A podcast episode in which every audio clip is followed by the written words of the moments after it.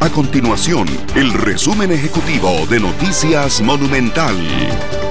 Hola, mi nombre es Fernando Muñoz y estas son las informaciones más importantes del día en Noticias Monumental. La gran área metropolitana está bajo transmisión comunitaria de COVID-19 y esto genera la dificultad de notificar a un 60% de los casos positivos en las últimas dos semanas. Uno de los sectores que sumó más casos fue el de construcción para un total de 200, según constató el ministro de Salud, Daniel Salas.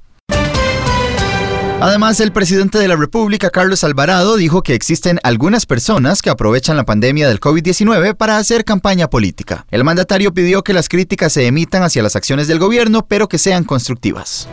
Estas y otras informaciones las puede encontrar en nuestro sitio web www.monumental.co.cr. Nuestro compromiso es mantener a Costa Rica informada.